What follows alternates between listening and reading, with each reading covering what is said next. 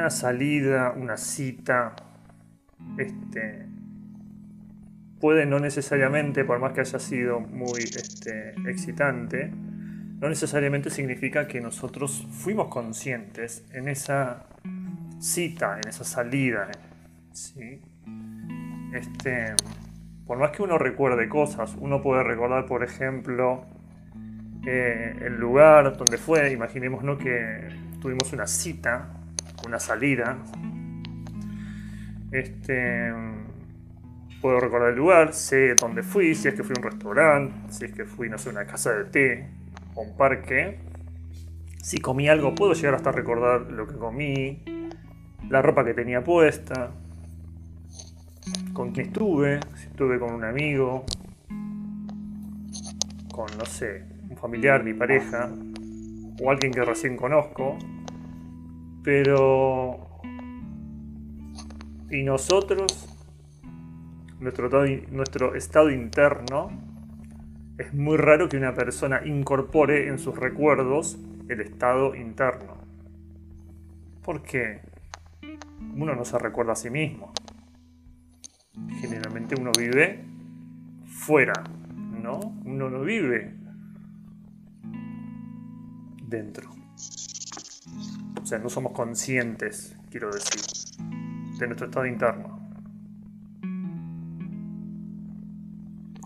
Algunas veces, esporádicamente, podemos llegar a tener conciencia de la relación con el todo y nosotros, pero muy pocas veces nos ha sucedido.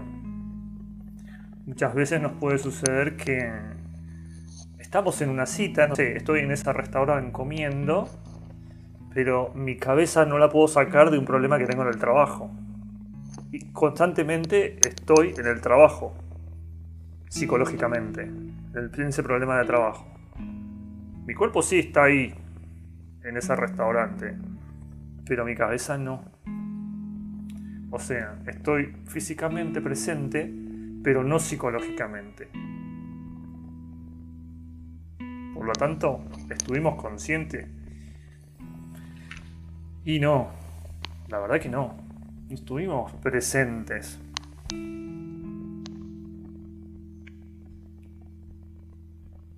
Este, claro que ese esfuerzo para nosotros que intentamos este, tener eh, una vida más real e incorporar nuestro estado, ese esfuerzo y ese trabajo, este, tratar de estar más conscientes en lo que hacemos. O sea, desarrollar la conciencia representa un trabajo interno, o sea, hay que trabajar. Y solamente es necesario este trabajo de tu disciplina si uno desea cambiar para mejorar como persona, para mejorar como ser humano, como persona, no para competir, para mejorar como persona y compartir nuestro crecimiento con otros seres humanos, porque uno empieza a ser, uno es lo que está haciendo, uno es, y obviamente que es imposible que uno no pueda compartir su crecimiento interno, porque uno es. Entonces, al ser yo una persona distinta, estoy compartiéndolo. Una persona muy inteligente, para este sistema, no significa que sea consciente. O sea, inteligencia no es conciencia. Para este sistema, ¿sí? Generalmente en la vida mecánica se asocia la inteligencia una persona consciente, pero para nosotros no, ¿sí? Vamos a empezar a estudiar los que son los estados de conciencias. Este, la conciencia no solamente tiene grados, que estuvimos este, comentándolos, ¿sí? sino que tiene estados, ¿sí? Habíamos visto que los grados eran de qué soy consciente, cada cuánto y hasta dónde. Pero además tenemos cuatro estados de conciencia que ahora los vamos a ir viendo. Estos estados los podemos pensar como eh, niveles, podríamos decir, como si fueran niveles así en una escala vertical, que da una idea de, de nivel, la escala vertical, o un sentimiento de conciencia. Sentimiento, para ponerle una palabra ilustrativa, sentimiento de conciencia o niveles. Como les había dicho, son cuatro. Son, lo podemos pensar como si fueran este, niveles. Tenemos el sueño, el estado de sueño, ¿sí? sueño fisiológico, este, natural o pues que inducido artificialmente, por ejemplo, si me tomo una pastilla, ¿sí? sería el primero.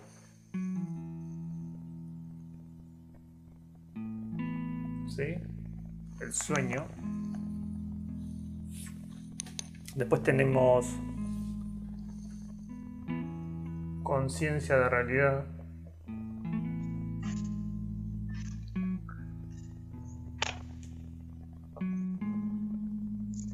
o vigilia. Después tenemos conciencia de sí mismo o de integración. Y el cuarto es la conciencia absoluta u objetiva. Vamos a ver cada una. Empezando por el sueño, el estado de sueño.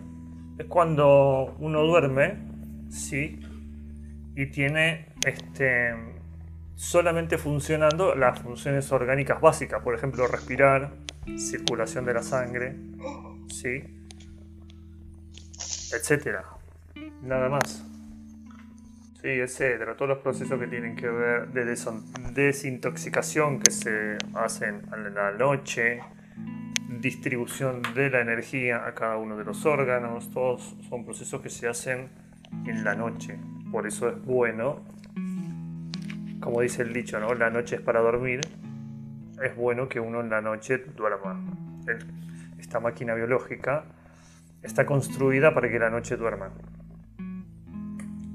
O los ciclos circadianos, si alguna vez lo han escuchado, este, son todas unas funciones que según el momento del día es la función que va a hacer el cuerpo. Entonces el cuerpo necesita en la noche estar en la cama dormido para poder hacer bien este, su trabajo a nivel biológico, a nivel máquina, de depuración, redistribución de energía, limpieza, etcétera, para que este, el organismo al otro día vuelva a estar este, bien, disponible. Este, si uno no le da este, ese tiempo de descanso, este, es como que uno está cansado, no le funcionan bien este, algunos órganos, pero es por un tema de, no dormir. hay mucha gente que se queda mirando tele toda la noche. Este, bueno, ni hablemos de los adolescentes, ¿no? Pero hay gente grande de nuestra edad que una vez no pasa nada. El tema es cuando es un hábito. Si el cuerpo no se puede recuperar.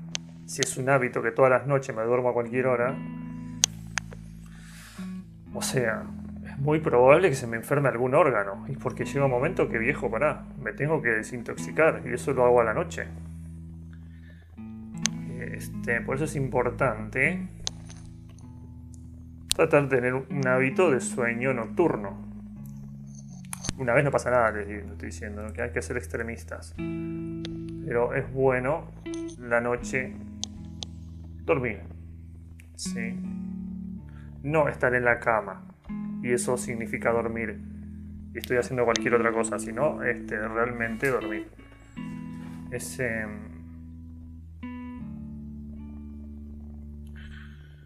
muchas veces cuando estamos en este primer estado de conciencia que se llama este sueño, sí, que es el primero, muchas veces tenemos sueños, ¿sí? soñamos, tenemos lo que se llama la función este, onírica. ¿sí?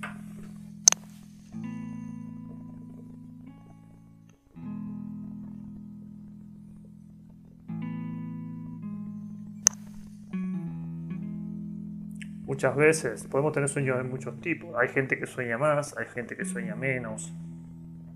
Depende, no, no es esto, no es tan lineal.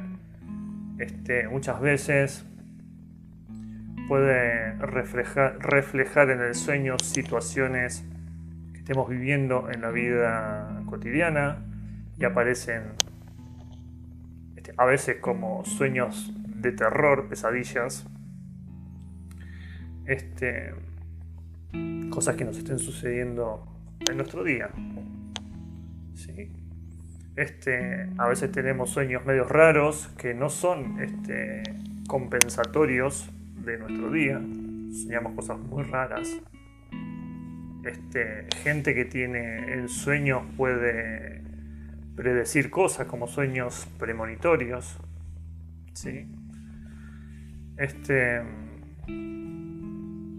pero algo que tiene que quedar claro para nosotros es que el sueño, o sea, en este estado, sea, cualquiera de las que sea este, de los sueños, de tipo de sueño que tenemos, este, suceden. O sea, no hay un control por parte nuestra, ¿sí? Tenemos compensatorios.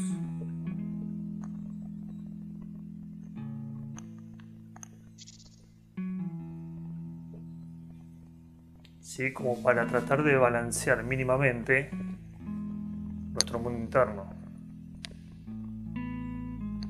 Muchas veces este, hay sueños que tienen que ver con sensaciones. Sí, podemos ponerle sensoriales.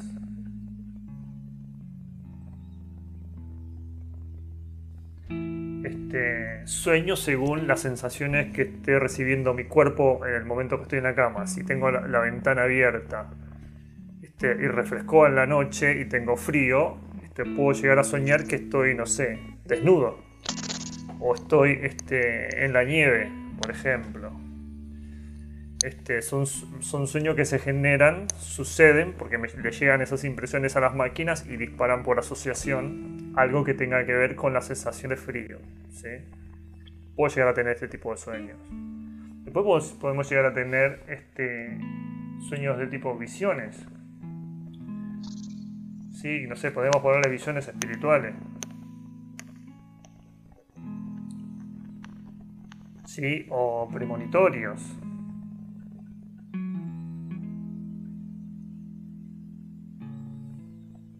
Puede sucedernos como puede no sucedernos, depende de la persona. Este, qué sé yo, hay gente que sí, ha soñado que se iba a morir tal persona y esa persona se muere. Este, o que va a suceder algo y lo sueñan. Es como que están prediciendo el futuro. Este, y también podemos tener sueños de este, nuestro trabajo interno, de procesos, o sea, un reflejo de nuestro crecimiento interno. ¿sí?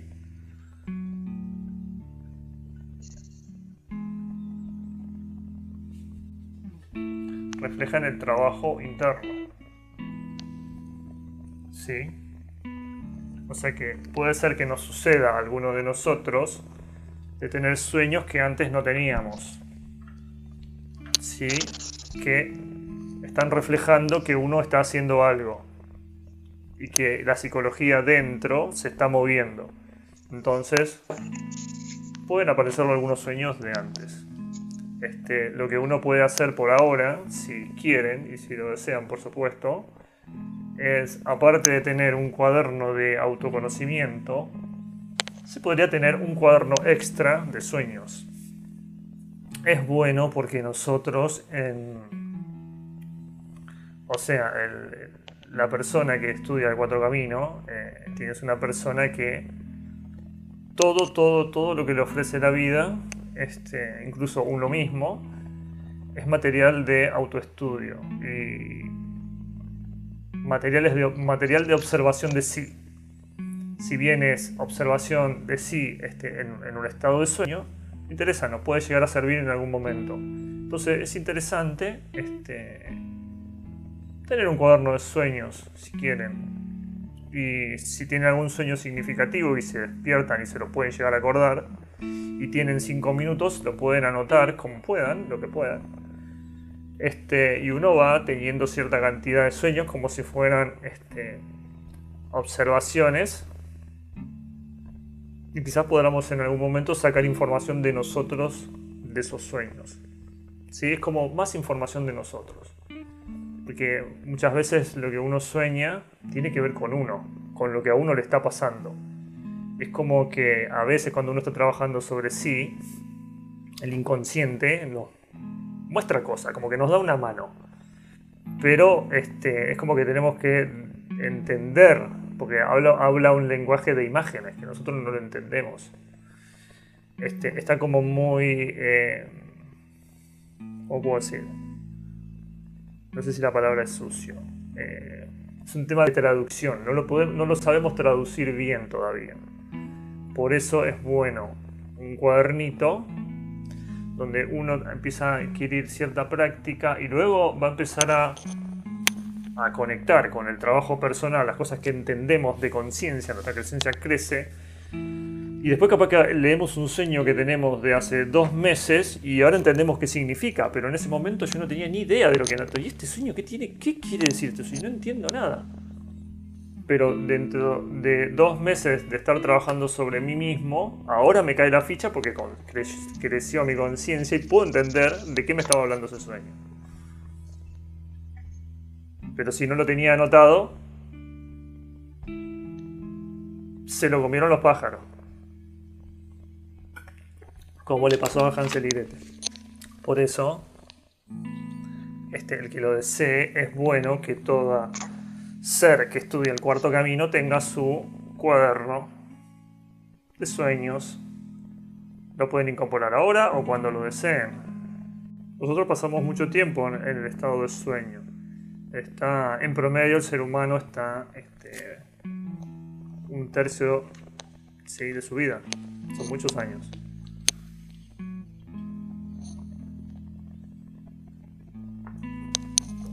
promedio 8 horas es un tercio de 24, ¿no? Un promedio más o menos el ser humano duerme. Hay gente que duerme más, por supuesto. Hay mucha gente que duerme el 50%, la mitad de la vida. Este es mucho tiempo. Pero bueno. El segundo este nivel, podríamos pensarlo si quieren como escalones es el sentimiento de realidad o el llamado vigilia. Este, vamos a tratar de entenderlo. Cuando uno se despierta en la mañana, es como que este, lentamente uno va pasando de un estado a otro. ¿Sí? Cuando uno se despierta, vieron que uno parece que está medio tonto, como que hay una transición lentamente uno este, pasa del estado de sueño al de este sentimiento de realidad o vigilia. ¿Sí? Pero ¿qué pasa generalmente? Uno cree que se levantó y se despertó, pero muchas veces uno sigue durmiendo, por más que se haya levantado y no nos damos cuenta, o sea, el resto de las personas no se dan cuenta de que todavía no me desperté y nosotros tampoco somos conscientes de que por más que nos estemos moviendo, todavía estamos dormidos. Quizás ahora que lo, decimos, este, en algún momento de su semana les pase de en algún momento darse cuenta, uy, hace una hora que me levanté y hace una hora que estaba dormido todavía. Es muy loco esto.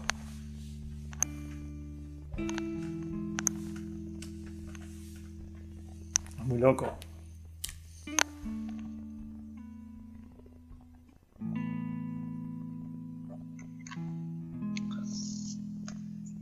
Sí, uno puede levantarse es muy loco porque una persona podría decir y objetar esto, es decir, cómo voy a manejar, cómo voy a conducir mi automóvil para ir hasta mi trabajo si todavía estoy dormido? Este, si conducen, algunos de ustedes, creo que algunos sí, si manejan, este, fíjense si tratan de recordar si alguna vez no les pasó, de como que uno de su garaje aparece, este, no sé, en su trabajo, en, en el estacionamiento de su trabajo o en el shopping. No tenemos ni la menor idea. es como si se hubiera, tendríamos la máquina esa que tenía Homero Simpson que se teletransportaba de un lugar a otro. Y entre medio no tenemos ni idea. Es como que uno desaparece de un lugar y aparece en otro. No nos acordamos nada. O sea, este. Nuestro organismo despierta, o sea, la máquina biológica de músculos, etcétera, puede moverse, pero todavía la psicología está en sueño. Es increíble, pero este, la mayor parte del tiempo de nuestra vida nos la pasamos así. Este,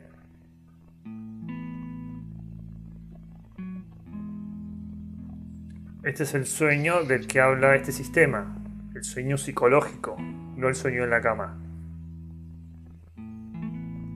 O sea, este sistema dice que el ser humano duerme aunque esté parado. Por más que le funcionen los músculos y pueda, qué sé yo, este, conducir un automóvil o una bicicleta o caminar, este, no hay nadie en casa. La psicología está dormida. Cuando uno está en ese estado eh, para resumir, zombie. Eh, no puedo hacer nada. Estoy dormido y todo sucede. Y de la misma manera que si estaría en la cama. Pero es peor. Porque al moverme puedo hablar y decir cosas y lastimar a la gente. O sea que es peor. Es un estado más peligroso que estar dormido en una cama porque ¿Cuánta gente hay que conduce utilizando el celular, el móvil? No me van a decir que esas personas están conscientes, porque una persona consciente jamás podría hacer una cosa así. Jamás podría ni siquiera tocar el celular mientras estoy conduciendo. Sabiendo que llego a la esquina y puedo atropellar a un niño o una señora que está cruzando por la senda, por responder un WhatsApp. O sea, esa persona está completamente dormida.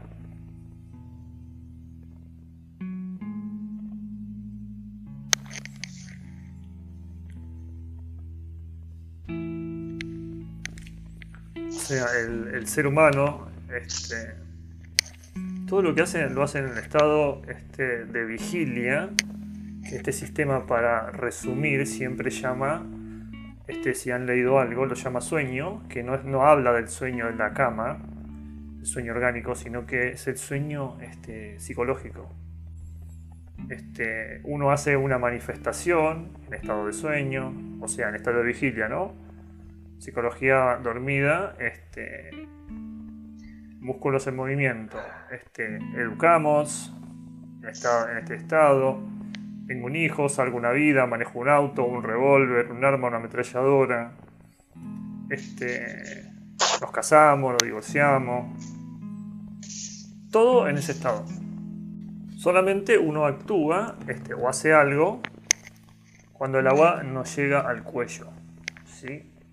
Cuando el agua me llegó al cuello, no sé si conocen por allí esta expresión, recién ahí hago algo. Como esas personas que esperan hasta el último momento para hacer algo. Cuando falta un segundo ahí recién me muevo. No pude hacerlo antes. ¿Por qué siempre hasta último momento tengo que esperar para hacer las cosas?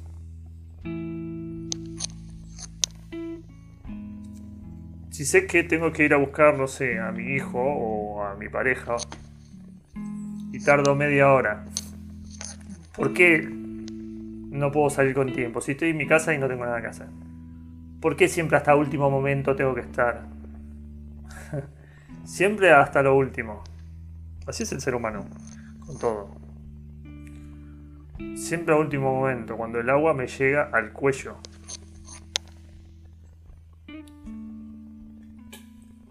Eso es un síntoma típico de lo que significa estar dormido psicológicamente. Actuar cuando el agua me llega al cuello. Una persona que está más consciente no va a esperar que el agua le llegue al cuello. ¿Para qué? ¿Por qué, te voy, ¿por qué voy a una cantidad de sufrimiento? Me puedo accidentar porque tengo que salir con el auto más rápido. Pará, pará, ya estoy llegando, ya, espérame, espérame hablando por el celular cuando manejando, porque salí tarde, porque no pude. Me olvidé que tenía que ir al baño, cinco minutos más para ir al baño. Después me olvidé de agarrar el móvil o el celular y, cada vez algo más tarde. La persona que empieza a ser consciente no va a manejarse de esa manera. Va a hacer las cosas con tiempo. ¿Por qué voy a hacer las cosas con el agua al cuello cuando las podría hacer bien, más consciente, con tiempo, si tengo tiempo. Está hay veces ustedes me pueden decir, hay veces que no me queda tiempo, bueno, que está bien, pero no es la mayoría de las veces. La mayoría de las veces sí tenemos tiempo. Pero claro, no sacas el tiempo porque no lo distribuimos bien, porque siempre actuamos cuando el agua me llega al cuello. Ese es el estado de sueño. Es difícil de entenderlo, sí. Entiendo que sí.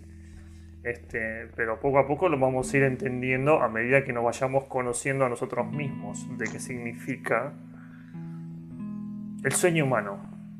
¿Qué significa el estado de sueño? Lo vamos a ir entendiendo a medida que nos entendamos. ¿sí? Es un estado psicológico, independientemente de lo que yo haga. Independientemente de lo que esté haciendo, la actividad que haga, sea que voy a armar una, hacer una guerra, la Tercera Guerra Mundial, este, puedo estar este, preparando una vacuna, este, puede que vaya a ser un movimiento revolucionario. Me interesa. Estoy dormido. Típico del estado de sueño, llamado vigilia por todos nosotros. Sueño para el cuarto camino porque la psicología duerme. O sea que tenemos cuerpo despierto, psicología dormida. El ser humano este, vive prácticamente toda su vida en estos dos estados, ¿sí? en el que describimos primero Me fui. No, ahí estoy. Este.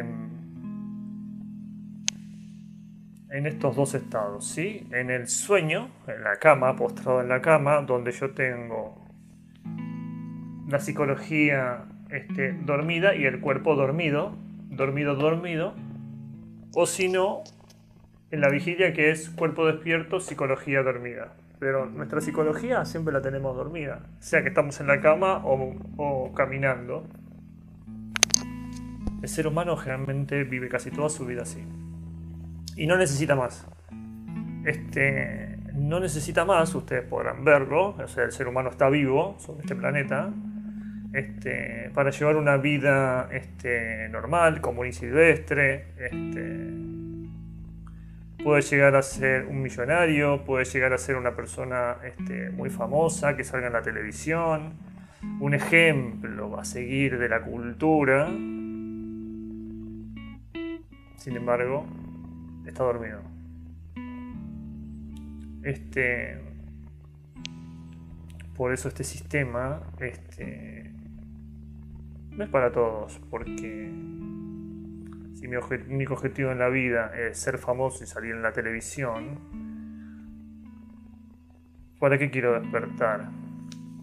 No es algo que eh, la vida mecánica necesite que el ser humano esté despierto. Para lo que ofrece la vida mecánica, la vida mecánica, es, es suficiente poder mover el cuerpo y acostarlo y que la psicología siga durmiendo. Es lo mejor que le puede pasar.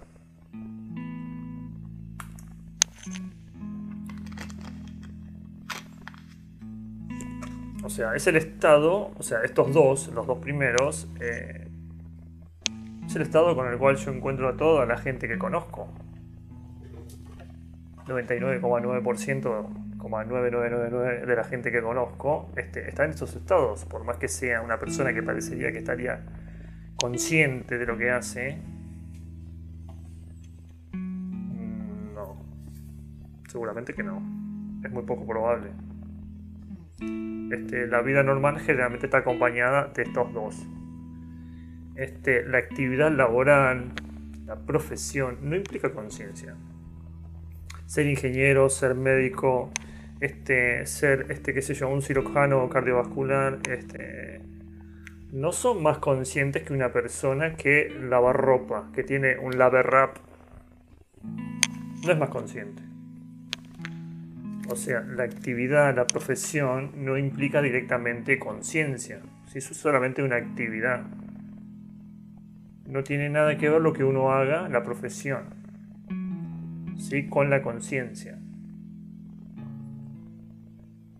¿Sí?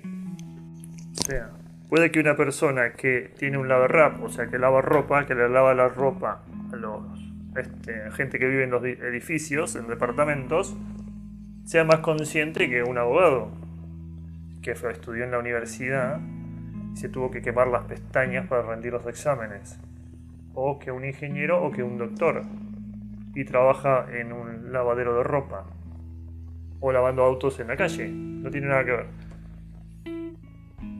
O sea, no significa mi profesión o lo que yo me dedique que sea más consciente que otro. independientemente de la vida que yo tenga, yo podría ser más consciente o menos consciente. Pero, o sea, para marcar un contraste del engaño en el cual este, todos vivimos y nos han hecho vivir, de la persecución de la felicidad en cosas materiales, ¿no? Este, ser gerente, qué sé yo, ser dueño de una empresa, este, ser muy reconocido, y como que uno pierde la vida empieza a perder sentido porque quizás uno tenía una vocación, o sea, todos tenemos una vocación. Este, muy poca gente se dedica a su vocación, a lo que va con su ser, con lo que la persona es. Su vocación, o sea, muy poca gente. Porque está muy condicionado a este, los trabajos exitosos. Entonces uno siempre persigue el éxito. Este, y me acordaba de lo que decía Krishnamurti en una de sus tantas conferencias, que les habla, tenía unas charlas con chicos que están muy interesantes para ver, eh, que les decía que traten de vivir su vocación, o sea, y no les tiene que importar ser pobres, si todos nos vamos a morir, no tiene ningún sentido. O sea, esa frase me quedó grabada este, a fuego, no me lo olvido nunca. Eh, la ridiculez humana, si, si todos nos vamos a morir, ¿por qué no puedo vivir mi vida? Eh, pero es por falta de, una, por falta de, autoconocimiento de, la gente, de, estar criados por gente completamente dormidas y por otras cosas más. Eh, conveniencia de cierta gente, etcétera, que uno termina viviendo así. Pero uno a medida que se empieza a conocer a sí mismo, eh, empieza a entender cómo funcionan las cosas. Y uno empieza a ponerse en sintonía con sí mismo, ¿sí? con su ser, con lo que uno es. No con este, todos los aparatos de yoes, estructuras que no somos nosotros. Hoy casi todo lo que tenemos, gran parte, es falso. O sea, no es nosotros. Tenemos montones de estructuras que nos acompañan y que gobiernan nuestra vida, que no tienen nada que ver con nosotros. Sin embargo, gobiernan nuestra vida. Pero como no nos conocemos a nosotros mismos, creemos que somos nosotros.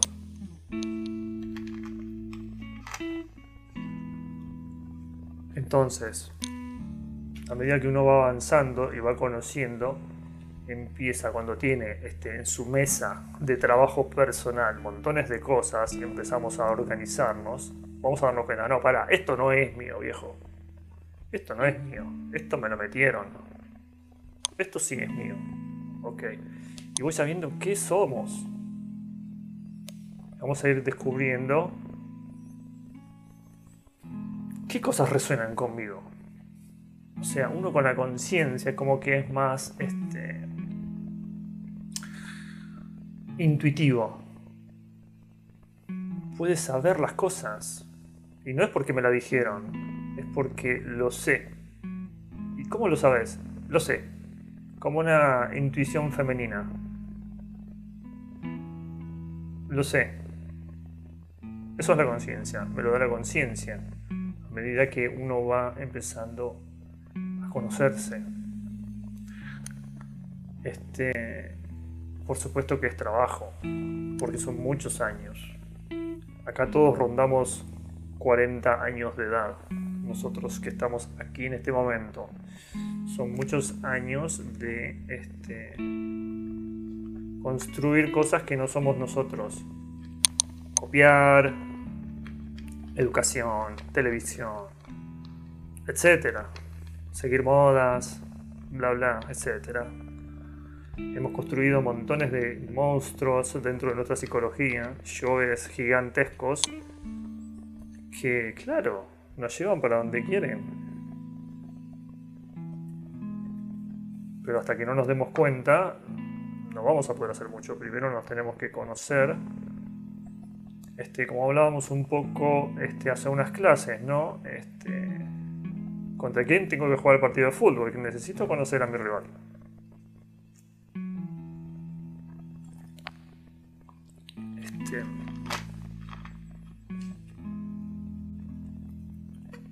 Luego uno en algún momento este, entenderá qué es lo que tiene que hacer. Este, y uno crea la realidad. A medida que uno va avanzando, las cosas se le empiezan a abrir. O decir, uy, ¿cómo voy a hacer esto? Parece imposible. No, no es imposible. Es solamente falta de conocimiento de sí. Es perseverancia, paciencia y conocerse. Uno crea la realidad. Lo que uno tiene que ser, lo puede hacer. O sea, es un engaño que uno no puede hacer. Cuando uno está recontra dormido, sí, obvio, nos lleva la corriente para cualquier lado, pero si uno empieza a saber quién es, conoce su poder, su poder de creación. Pero si siempre nos gobiernan los yoes y me tiran para cualquier lado, vamos a tener miedo de tomar cualquier decisión. Pero cuando uno se conoce a sí mismo, ¿qué miedo voy a tener? No pasa nada. No pasa nada.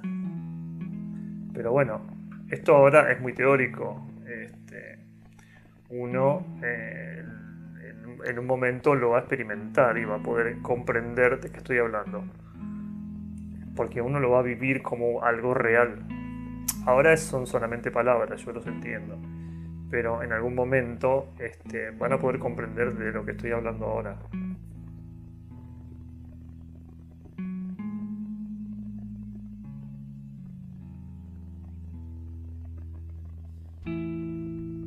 O sea, tenemos muchas capacidades, muchas. Pasa que, bueno, tenemos muchos yoes que nos dificultan el camino o el sendero. No podemos echarle la culpa este, a nuestros padres, a la educación. Ahora ya somos todos grandes. Y ahora la responsabilidad es nuestra. No hay culpables. Nosotros tenemos que hacer cargo de nosotros mismos y de educarnos todo el proceso este, que empieza con nuestros padres o quien nos haya criado, empieza a instalar como si fuera que nos ponen un USB y nos dan setup y empezamos a crear los primeros yoes a una edad muy temprana. Este, hoy en día con este el exceso de tecnología por demás a los niños. Este, y todo el festejo que se le hace a los chicos de cuando se comportan como adultos, eso acelera el proceso de construcción de lo que este sistema llama la personalidad falsa o falsa personalidad. ¿Vieron esos chicos cuando se comportan como adultos?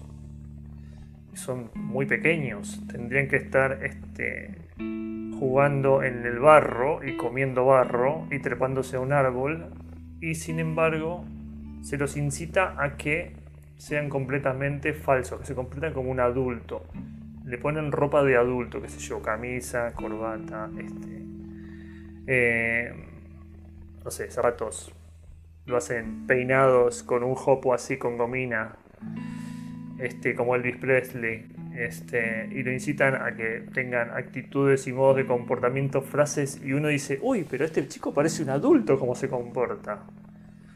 Parece un adulto en, un frasco en miniatura.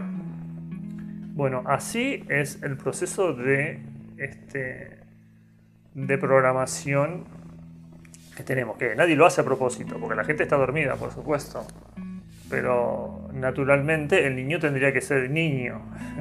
tendría que tirarse al piso, este, colgarse de un árbol, caerse, romperse un brazo. Ser un chico, jugar con un perro. no ser un adulto cuando tiene 5 años. Tiene que ser un chico cuando es chico. Eh, pero bueno, hoy en día, este, fíjense las fotos que se le sacan a los niños y se van a dar cuenta que es a las niñas muy jóvenes, 10 años, las hacen posar como si fueran chicas de 20. Este, todo eso, por supuesto, repercute en la psicología y así este, vamos creando todas estas estructuras falsas dentro de nosotros que después nos traen todos los problemas que nos traen. Vivir una vida completamente equivocada. Completamente equivocada. Porque eso no es real. Por supuesto que si no somos una persona real, vamos a tener una vida equivocada y vamos a sufrir. Porque estamos en completa contradicción con lo que somos. O sea, si la personalidad que he construido de yoes falsos, copia, estupidez, es muy distinta a lo que uno es, hay una contradicción abismal. Y esa contradicción es lo que hace que uno sea infeliz. Es la contradicción que tenemos con lo que nos han hecho construir, que hemos construido, que hemos copiado y he imitado, porque era exitoso en otras personas, porque les iba exitoso desde el punto de vista de que les iba bien, este, por ejemplo, económicamente, o que tenía más amigos que nosotros, entonces nosotros los copiábamos esas actitudes. Si capaz que si uso camisas de tal marca, me va mejor. Eso es falso así, un montón de cosas. Entonces, cada vez más crece la diferencia entre nuestro esta parte esencial o más íntima nuestra y lo que construimos de personalidad que es lo que se va a interactuar con el mundo. Entonces hay tanta diferencia, tanta contradicción interna, que ahí se genera un montón de sufrimiento. Todo el sufrimiento es por este, la contradicción entre lo que uno ha construido, copiado el entorno, y lo que uno es como ser humano, o ser esencial, real, nuestra parte real, podríamos decir, nuestra parte real humana existe, pero no tiene nada que ver con lo que la acompaña, con su instrumento adquisidor de conciencia, que es toda la personalidad y falsa personalidad que hemos construido. No tiene nada que ver. Por lo tanto, por supuesto que sufrimos. O sea, cuanto más sufra una persona es porque está completamente equivocada. Está viviendo una vida completamente equivocada. Si uno está más en armonía con su parte real, no sufre tanto. Por más que lave autos. no tengo tanta contradicción interna. Puedo lavar autos y ser mucho más feliz que alguien que es dueño de una multinacional. No sé, que Elon Musk o que este, este de Facebook, Soderlack, no sé cómo se pronuncia su apellido. O Steve Jobs, que murió a los 50 años.